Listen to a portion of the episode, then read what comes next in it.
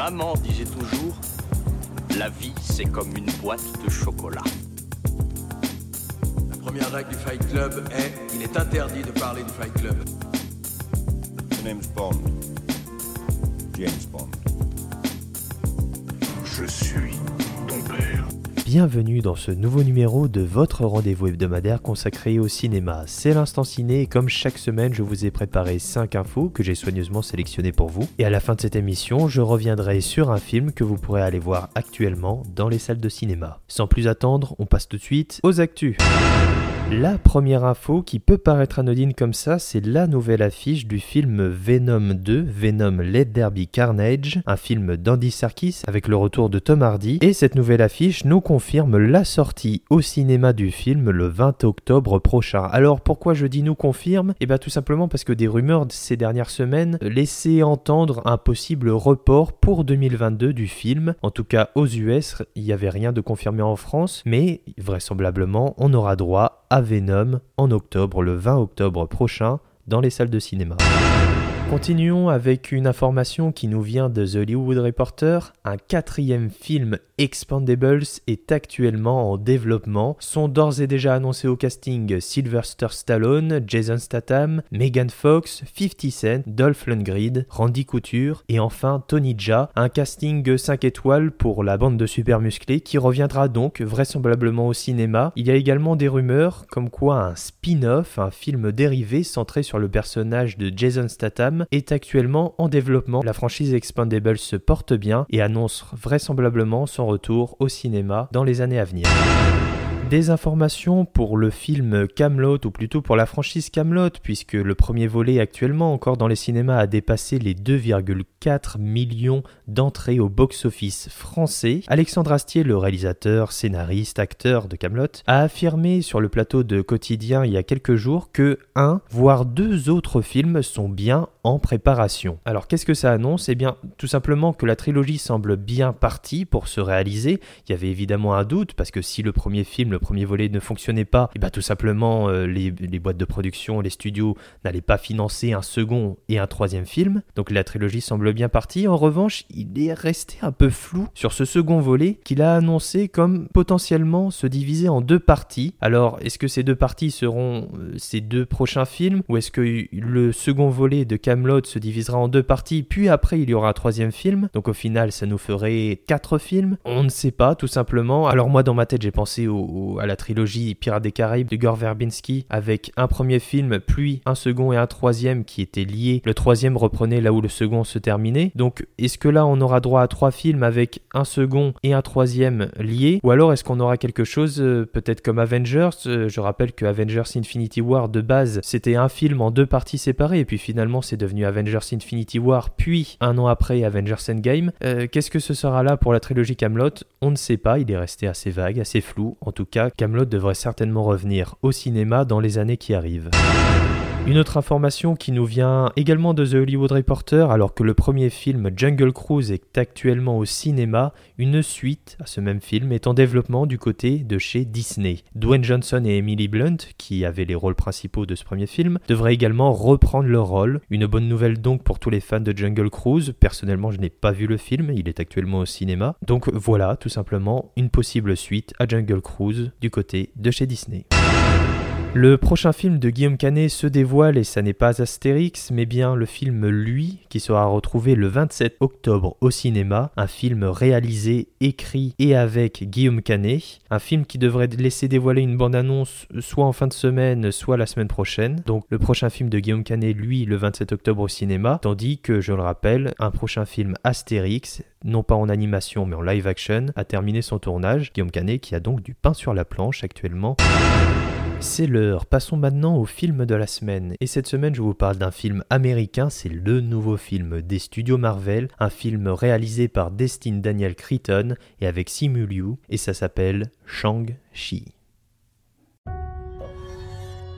Durant toute ma vie, les dix anneaux ont rendu ma famille puissante. Et si tu veux qu'ils t'appartiennent plus tard, tu dois me prouver que tu es assez fort pour les mériter.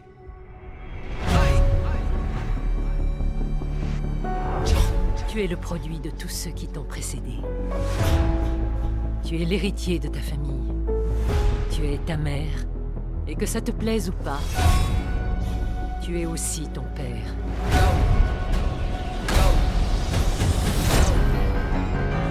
J'ai dit à mes hommes qu'ils n'arriveraient pas à te tuer, même s'ils essayaient.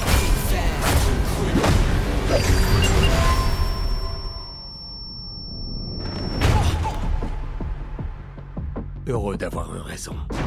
Alors, concernant Shang-Chi, eh bien, euh, je peux vous dire que j'y allais un peu à tâtons, et bien finalement, c'était plutôt sympa ce nouveau film Marvel. Alors attention, hein, ce n'est pas complètement dénué de défauts. Pour résumer Shang-Chi, c'est l'histoire d'un jeune homme qui vit à San Francisco, et soudainement, des vilains méchants vont s'attaquer à lui, lui piquer son collier, et il va entreprendre ainsi un voyage en Chine sur ses terres natales, et remuer un lourd passé à la rencontre de sa famille. Je vais d'abord commencer par les points négatifs, parce que le gros problème de Shang-Chi, c'est avant tout l'énorme ventre mou qu'il y a en plein milieu du film. J'ai adoré la première partie qui présente essentiellement les personnages, elle est rythmée, axée sur l'humour et franchement bien construite. Cependant, à partir du moment où les personnages arrivent dans un certain endroit, le film se perd sous une intrigue caractérisée par un drama familial pas franchement intéressant et surtout déjà vu. Le tout est ponctué de flashbacks à rallonge et certains se répètent même par moments. Alors on fait oui, merci, on a compris l'idée, pas besoin de rabâcher la même fable familiale intimiste à deux balles. Sur ce point-là, c'est vraiment dommage parce que c'est ce qui fait que le film passe la barre des deux heures et honnêtement, il gagnerait vraiment à s'amputer de certaines scènes qui viennent casser le rythme installé, quitte à passer sous la barre des deux heures.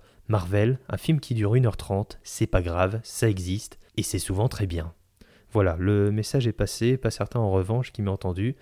On ne sait jamais. Après, à part cette euh, seconde partie beaucoup trop longue, je n'ai pas tellement de reproches concrets à faire au film. Peut-être aussi quelques raccourcis de scénario rajoutés à la truelle, ou des MacGuffin pas vraiment convaincants qui viennent renforcer des incohérences, mais c'est franchement excusable. En tout cas, ça n'empêche pas de passer un bon moment. Car oui, on passe un bon moment devant Shang-Chi. Le film a de vraies qualités, à commencer par son casting. Simu Liu arrive à dégager une telle sympathie dès le début du film, c'est pour cela que j'adore cette première partie, tout comme Okwafina qui est une immense comédienne et un vrai atout pour le film. Et bien sûr, on peut parler aussi du légendaire Tony Leung, charismatique, impressionnant, tantôt terrifiant, tantôt empathique. Il est réellement crédible en père diabolique ultra puissant. Et une pensée également pour Michelle Yeoh, qui, la pauvre, n'est pas vraiment servie par son rôle qui ne lui laisse que trop rarement la liberté de s'exprimer. Néanmoins, s'il y a bien un point sur lequel les acteurs peuvent s'exprimer, c'est l'action. Mon dieu, les scènes de combat du film, c'est simple, c'est sans doute les meilleures du MCU. Tout d'abord grâce aux qualités physiques des acteurs qui se sont réellement entraînés sur les chorégraphies, ça permet tout simplement de faire des scènes beaucoup plus convaincantes que celles que Marvel nous a habitués par le passé. Ça évite naturellement d'engager des doubleurs cascades pour les combats et ainsi faire des scènes d'action surcutées dans lesquelles il faut masquer le fait que ce ne sont pas les acteurs qui font les cascades, comme dans le précédent film des studios Marvel par exemple. Ainsi, on assiste à des scènes de combat inventives, jouissives, plaisantes à la rétine, qui permettent ainsi à la réal d'oser des moments de bravoure en termes de mise en scène, et surtout quand tu as un gars comme Bill Pope en tant que directeur de la photographie. Alors, euh, pour info, Bill Pope, c'est celui qui a bossé sur les films de Sam Raimi ou d'Edgar Wright, ou encore sur les Matrix. Donc autant vous dire que c'est pas n'importe qui et qu'il en a sous le capot. En gros, quand tu combines un directeur de la photo ultra talentueux, des acteurs experts en baston et de bonnes idées créatives, ça donne des moments fantastiques comparables à des films comme John Wick Parabellum ou encore The Raid. Pour conclure, je suis tombé sous le charme de Shang-Chi qui se révèle comme une origin story ambitieuse, parfois maladroite, qui veut en dire beaucoup, mettre en scène un univers inédit, mais qui doit conjuguer avec les codes d'un grand studio. En revanche, parallèlement, ça ose de vrais moments de bravoure, bourrés de créativité et franchement réussis. Tu n'es qu'un criminel. Un tueur, rien de plus. Ne me parle jamais sur ce ton,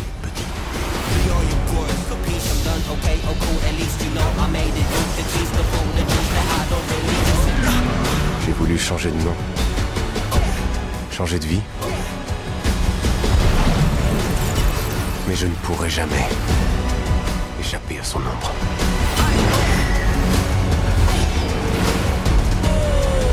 Mon fils, tu ne peux pas fuir ton passé.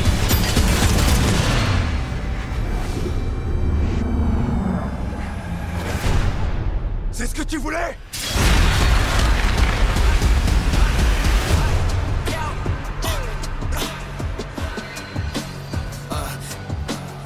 Tu peux t'en sortir. Bien sûr.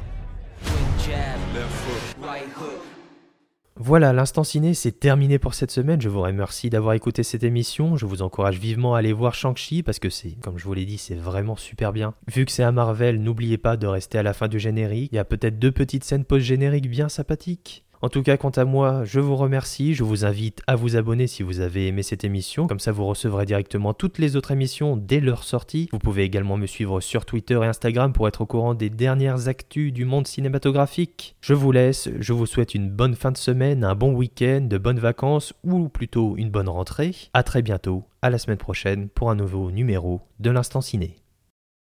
Ça dépasse tout ce que j'ai pu imaginer.